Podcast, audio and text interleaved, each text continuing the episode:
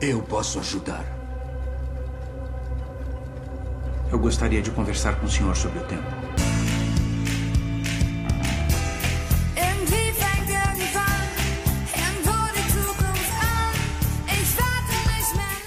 E aí pessoal, meu nome é Jason Magave Meu nome é Rodrigo Galente. e sejam muito bem-vindos ao nosso primeiríssimo ReflitaCast, o lugar onde refletimos sobre o mundo para refletir Cristo nele. E hoje, para estrear o nosso podcast, nosso primeiro podcast, vamos falar sobre a série do Netflix chamada Dark, que provavelmente, claro, você já deve ter lido na descrição desse podcast. Mas, cara, essa série tem dado muito o que falar aí, muita gente comentando, tem dado nó na cabeça de muita gente, e eu acho que vale a pena ver essa série aí, hein? O que, que tu acha, Gal? Eu acho que vale muito a pena. Dark é uma das melhores séries que eu já assisti, sem dúvida. Então, se você ainda não assistiu, não perca tempo. Corre lá na Netflix e já começa a sua maratona. Bom, é isso aí. Então vamos ver se essa série é tudo isso mesmo. Se ela levanta tantos questionamentos assim. Será que tem tanto assim pensar sobre a tradição cristã a partir dessa série? E é isso que a gente vai tentar abordar hoje aqui no podcast.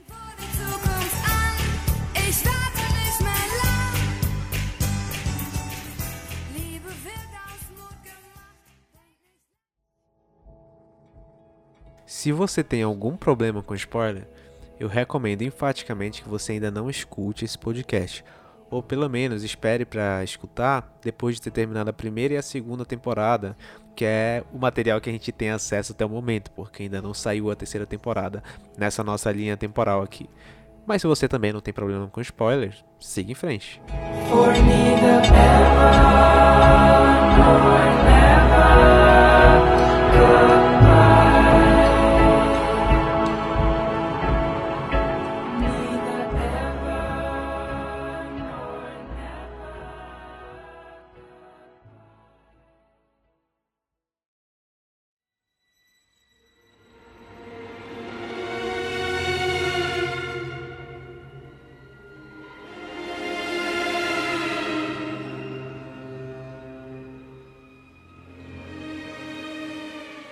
Então, Gal, por que tu acha que Dark aborda tanto assim esses problemas complexos da existência humana, envolvido aí com o tempo?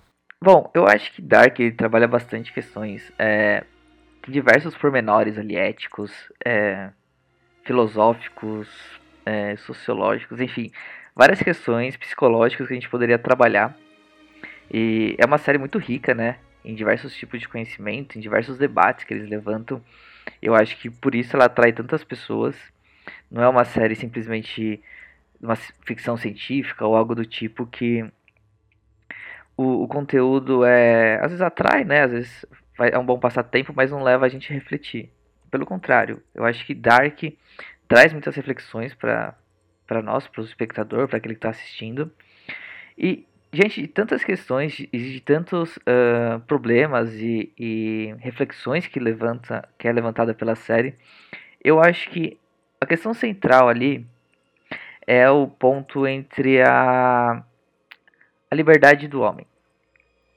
Por que, que eu digo isso? Porque se a gente for pensar que no desenrolar da, da série, a gente vê, igual você disse, né, as pessoas tentando entender o que está acontecendo, as pessoas querendo salvar o Mikkel, as pessoas querendo mudar o rumo da história.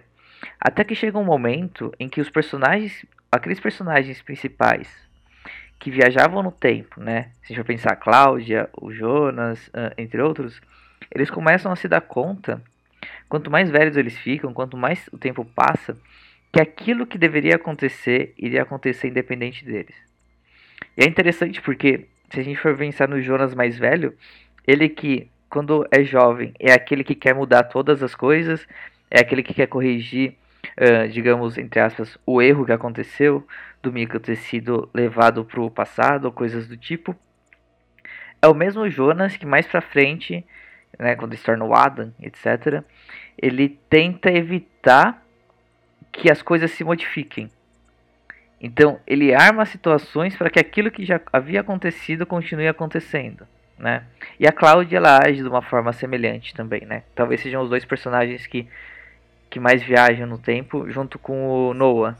E o Noah também, é, por influência do Adam, aco- aco- acaba fazendo a mesma coisa. Ou seja, Ele acaba tentando fazer com que as coisas que aconteciam antigamente, é, acontecerem em outros ciclos, permaneçam acontecendo. E diante disso vem aquela questão. Eu tava, é eu tava conversando contigo da última vez, né? Interessante o nome do Jonas, né? Da, daquele que não consegue fugir do seu destino, né? E me lembra do caso bíblico de do Jonas que não queria ir a Nínive, né? Tentava também fugir do seu destino aí. E é interessante que na série tem muito tem muito essa questão dos nomes também eu vejo, né?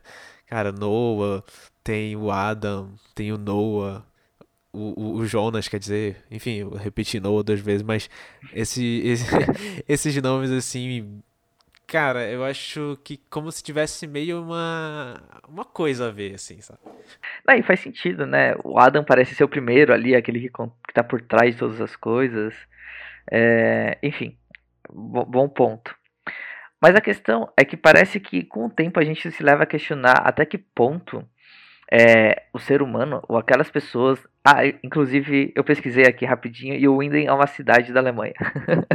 Não sei o quão próxima ela é daquela da série, mas existe essa cidade. O ponto é que com o tempo, esses habitantes de Winden e essas pessoas, né, principalmente aquelas que se envolvem mais com a questão do, do da viagem temporal, começam a se questionar até que ponto eles são livres até que ponto é, eles conseguem tomar decisões e até que ponto, na verdade, eles são reféns do tempo. Agora, uma característica importante é que quando a gente assiste a série, a gente vê que, de um lado, de fato, parece que as coisas que eram para acontecer acontecem, né?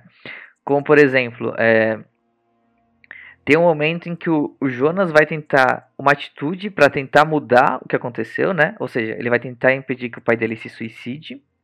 Só que exatamente a tentativa dele evitar que o pai dele se suicide faz com que o pai dele tome essa decisão de se matar.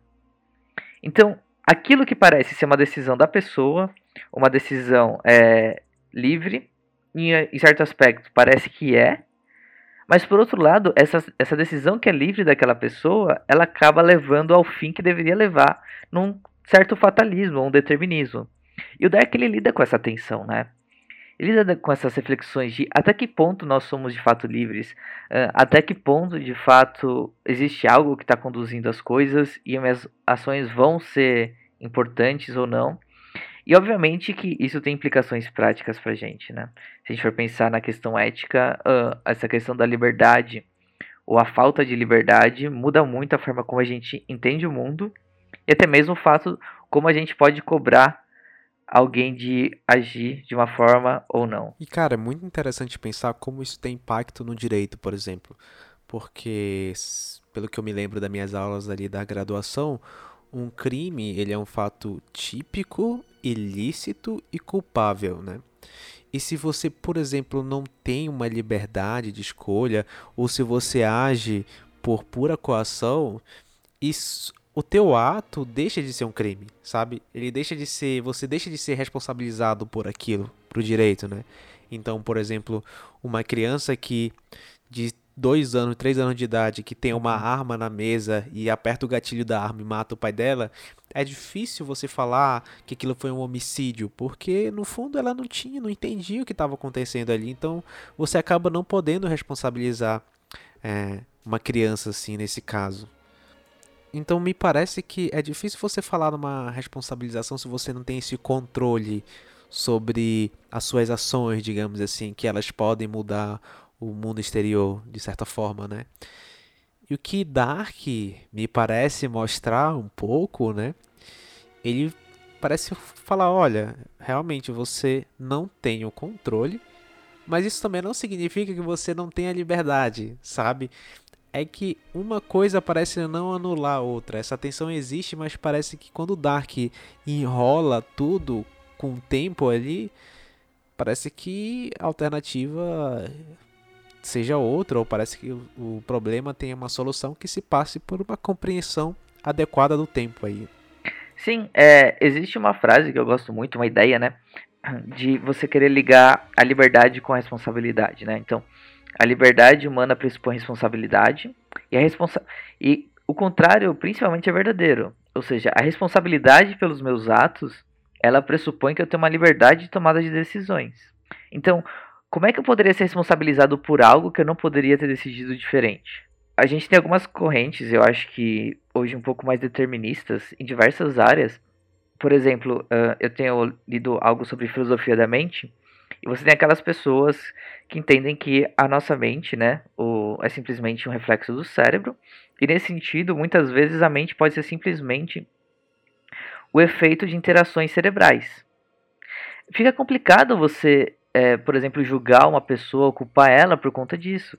Porque você pode dizer que foi o cérebro dela que agiu de uma determinada forma e ela tá meio que presa a essa forma como o cérebro dela age, sabe? Ou simplesmente é porque aquela pessoa ela, ela viveu em um certo ambiente que fez com que ela levasse a uma decisão, a tomar uma determinada decisão.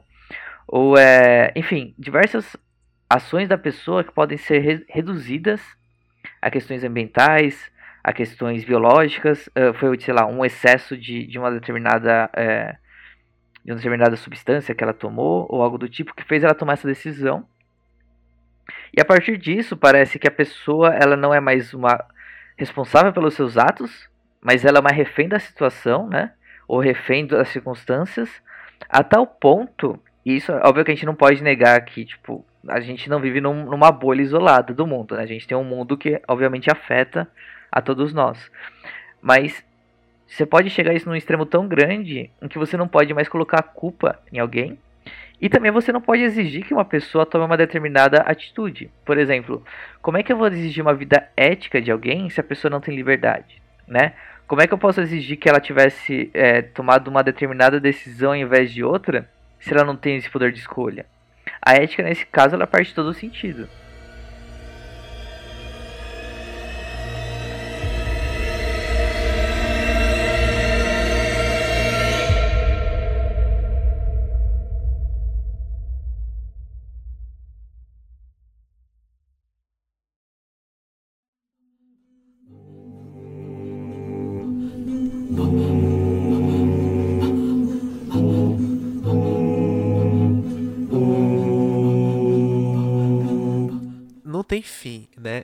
Esse, digamos, esse debate, se a gente for, por exemplo, ver na história da filosofia e história do, do direito também, enfim, em vários outros, outros ramos do conhecimento, é, essa questão do, da liberdade como pressuposto da ética é muito forte e tem, muito, tem muita gente boa falando sobre isso, né? Mas, por exemplo, quando a gente adentra e eu queria ouvir o que tu acha sobre isso também.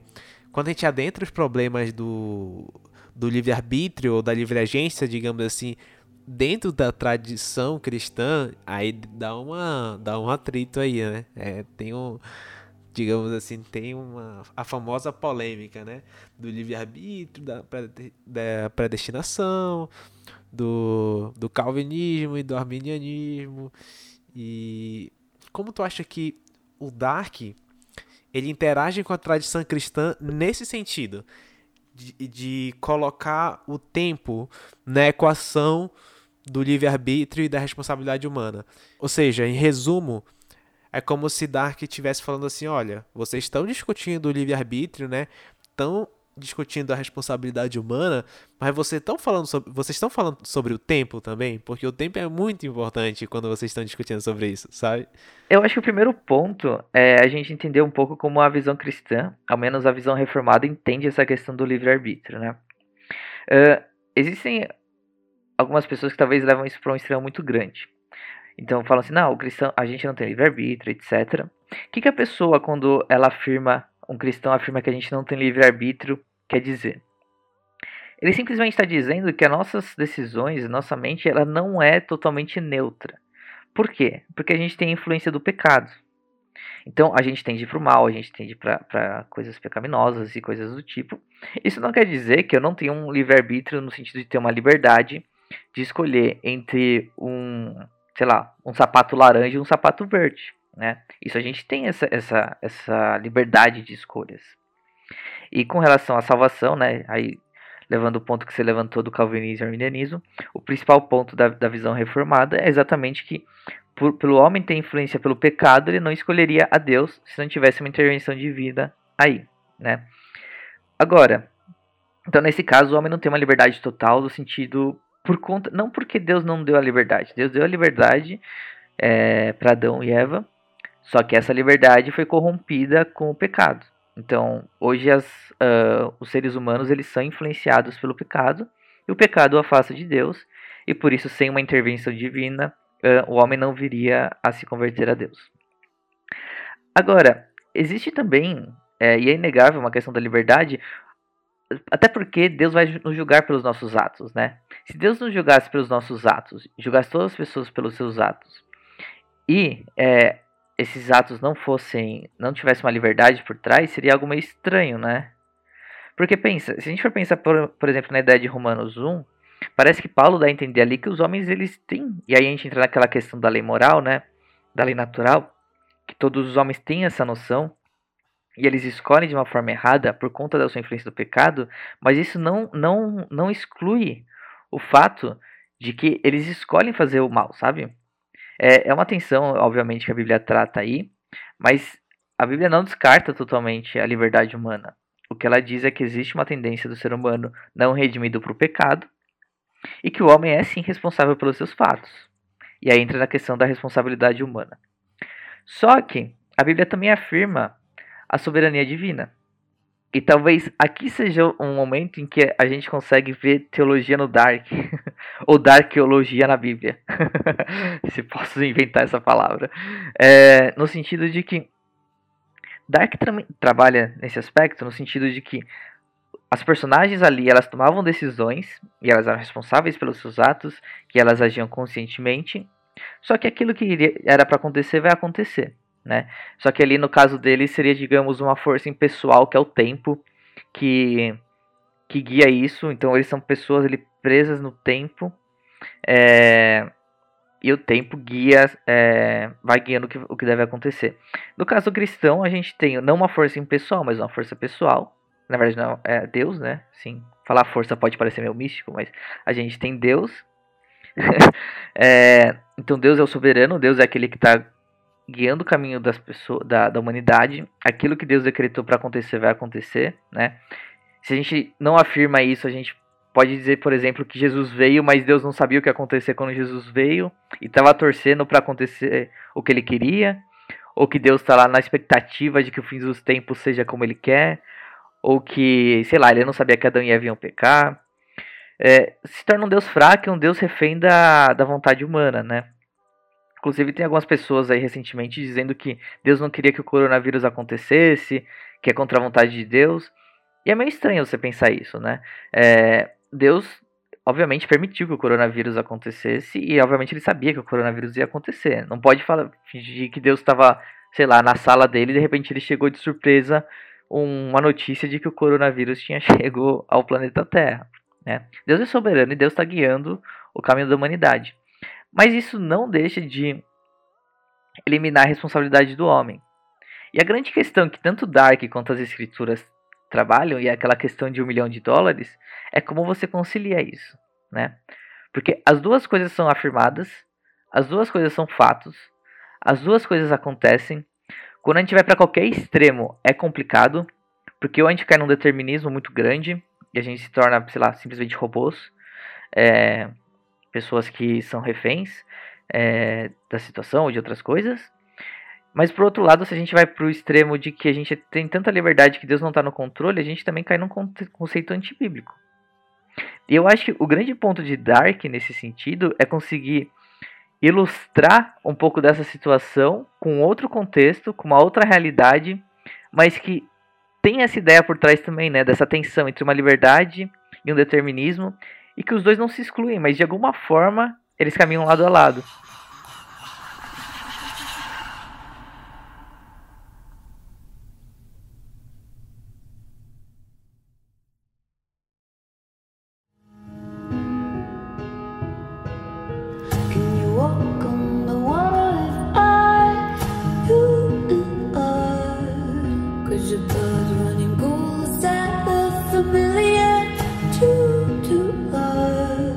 Penso muito no exemplo do Urich e o do Helg.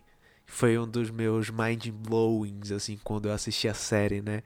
quando o Ulrich ele volta no passado e ele descobre que o responsável por tudo aquilo, ou pelo menos o suposto responsável por tudo aquilo que estava acontecendo, era o velhinho lá, era o Helg. E ele volta quando no, no tempo em que o Helg ainda era criança. E ele tenta matar o Helg para solucionar todo esse problema e que ele não consegue. E o que é mais interessante nisso é que tudo isso já estava predestinado a acontecer, porque a Charlotte, logo perto do mesmo, ainda no mesmo episódio, ela olha o computador e viu que muito, muitos anos atrás, uma pessoa já tinha tentado matar o Helg e era o próprio Ulrich. Ou seja, é um paradoxo, porque já estava destinado a acontecer. E a gente pensa, caramba, não tem como ele fugir do que já está destinado a acontecer. Só que ao mesmo tempo, isso que eu acho que é o mais interessante no Dark, é que eu não excluo as escolhas dos personagens. Uh, não tem como falar que o Helg, o, o, perdão, o Ulrich, ele não quis matar o Helg quando era criança. Ele foi lá, ele decidiu pegar uma pedra, decidiu bater na cabeça de uma criança, ele estava convencido de que aquilo ia solucionar o problema. Então, existe uma forte ação dele nesse sentido. Né? E talvez eu acho que esse é um grande mérito do Dark. Ele faz a gente enxergar isso quase que uma forma cristalina. Ou não, cristalina talvez seria demais, mas sabe, faz a gente enxergar bem esse problema. E eu acho que Dark, quando ele mostra essa faceta do problema, fica muito mais interessante você pensar coisas como livre agência, livre arbítrio dentro da tradição cristã, né? E ele coloca o problema como. Ele duplica a complexidade da coisa, digamos assim, né? Dizendo: olha, talvez uma solução para essa se passe com vocês compreender o tempo. E compreender o tempo é algo muito além da capacidade humana, sabe? Eu queria saber um pouco o que, que tu acha sobre isso. Será que isso não deveria despertar uma certa humildade no cristão, principalmente em relação à Bíblia, no sentido de que, olha, realmente talvez eu não consiga compreender a complexidade do tempo relacionado com a minha realidade e, portanto, talvez eu precisaria compreender a Bíblia, a revelação de Deus e a partir dela tentar compreender essa realidade complexa. Eu acho que sim. Eu acho que tem coisas que a gente precisa entender que a gente não vai talvez entender plenamente, né, compreender perfeitamente. A gente não é Deus, a gente não tem aquele conhecimento. É, é engraçado porque você falando disso agora, eu até lembrei das aulas de Kant que eu tô tendo, né? Não querendo ficar dando carteirada, que é coisa do tipo, mas é, é, que eu realmente lembrei porque tem aquela visão do da gente enxergar o, o mundo que se mostra para nós é, através do, do tempo e espaço, né? O tempo e espaço, eles meio que tudo que a gente os objetos que se demonstram, a gente acaba vendo a, partir dessas duas é, questões. Né? A gente sempre vê espacialmente e temporalmente. Né? A gente não consegue ver algo é, sem estar tá num determinado tempo. Eu estou olhando agora para a tela do computador, por exemplo, e estou vendo isso num tempo determinado, num momento determinado e ponto. É, só Deus conseguiria, por exemplo, ver isso além do tempo, né? Só ele conseguiria ter essa visão do todo, digamos assim, sem estar preso a essas uh, essas categorias, eu posso dizer assim, é, temporal e espacial. Então, leva a gente para essa questão da humildade mesmo, do tipo, eu não vou conseguir saber todas as coisas, tem tensões bíblicas e essa não é a única que a gente não vai conseguir é, entender. Isso eu acho que não exclui a nossa tentativa é, de buscar a compreensão, né? Não, não exclui aquela ideia da fé em busca de compreensão, daquela fé que a partir da fé eu vou poder uh, entender o mundo ao meu redor, entender as questões tanto bíblicas quanto do, do mundo que Deus criou, por um lado, mas também lembra a gente, né, que como Pascal diz que é, é racional entender os limites da razão. Faz parte do, de um pensamento, de um raciocínio bem formulado e de uma forma de pensar correta, é, talvez não traçar qual é o limite, dizer assim, ó, o limite é X, o limite é Y. Mas é lembrar a gente que a nossa razão não é infinita e a nossa razão não é super poderosa. A gente talvez não saiba qual é esse limite. É, a gente pode continuar investigando, tentando entender e tentando criar diversas teorias para tentar explicar é, essas questões que parecem, eh, aliás, que são é, questões complexas, né? Como soberania divina, responsabilidade humana, ou tentar entender lá no Dark como é que tempo e liberdade andam juntos e tudo mais. Eu acho que é válido, mas também lembra a gente, por outro lado, que pode ser que a gente não entenda isso. E tem muitas coisas que vão além do nosso alcance. Isso não torna a gente pessoas irracionais, isso não torna a gente pessoas cegas, isso simplesmente faz com que a gente saiba que é, nós somos seres finitos e a criação e Deus, o Criador, é muito maior do que a gente consegue uh, hoje alcançar.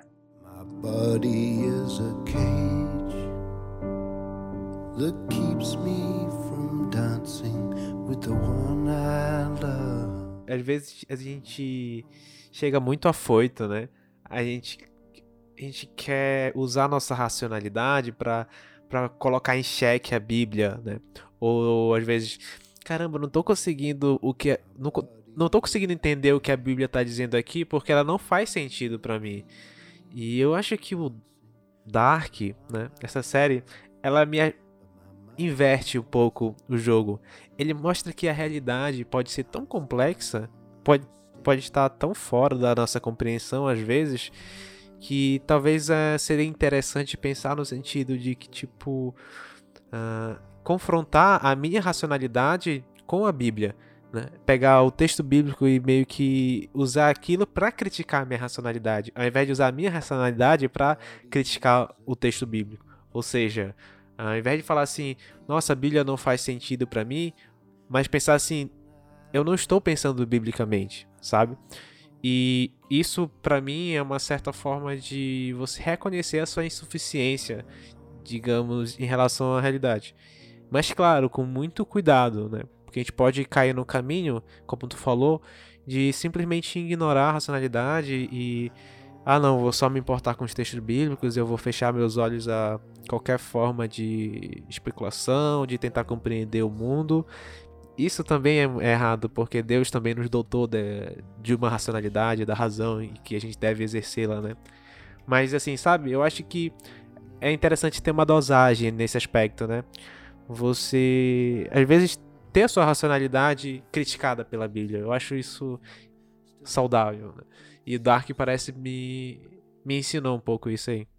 É verdade. Eu tava lendo 1 Coríntios esses dias, principalmente os três primeiros capítulos lá, e é é um soco no estômago ali, você. Você lembrar, né, que. Não que. Eu não diria que, que é irracional, mas assim, que às vezes o que Deus faz, pro nosso modo de pensar, pode não fazer sentido, pode ser loucura. E. E quem tá certo é sou eu ou é Deus, né? Mano, e para terminar, me diz um aprendizado que tu tirou como um cristão dessa série aí. Eu acho que grande, o grande ponto de Dark para mim, e acho que até inclui um pouco na, na discussão que a gente teve hoje, né, na conversa, é lembrar que, diferente de Dark, que tem um tempo impessoal, tem algo que, que parece não estar tá se preocupando com as pessoas ali, é, com o bem-estar delas, etc., conduzindo uh, a história daquele, daquela cidade, daquelas pessoas, a gente tem é, um Deus pessoal que cuida de nós. Então não é, nós não estamos jogados ao acaso, à sorte. E graças a Deus a gente não está jogado a nós mesmos somente, né? Imagina se a gente tivesse soltos por nós mesmos. Mas graças a Deus que tem um Deus que cuida de nós, um Deus que mandou seu filho por nós, um Deus que conduz a, a história da humanidade. E eu acho que isso é reconfortante em certo aspecto, né? É você lembrar que por mais que as coisas em alguns momentos não façam sentido, por mais que a gente não entenda, por mais que as coisas pareçam loucura, é, muitas vezes a gente consegue depois entender um todo maior, num, num aspecto maior, é, ver a provisão de Deus em cada detalhe. Eu até lembrei agora do, do filme, quem puder e quiser assistir, do Sinal, Sinais, aliás, filme Sinais, que tem o Mel Gibson, tem o, o, o Joaquin Phoenix. Eu gosto demais desse filme porque eu acho que ele trabalha um pouco essa questão. Eu não vou dar spoiler, que a gente já deu muito spoiler hoje, mas é um filme legal que trabalha também essa questão de às vezes você não conseguir ver o sentido nas coisas, é, tá tudo jogado ao acaso e como às vezes a gente pode ser enganado por isso, né? E na verdade, eu acho que a visão cristã É a nossa fé que lembra a gente que existe um Deus soberano cuidando de nós e guiando o caminho, principalmente para o bem daqueles que são seus filhos, daqueles que creem nele, é algo bastante reconfortante. My body is a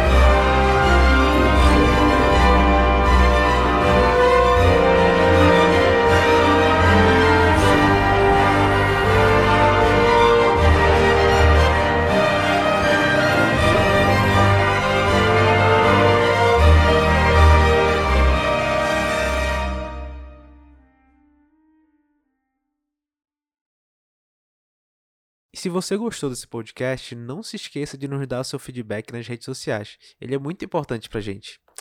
E é isso aí. Até a próxima vez.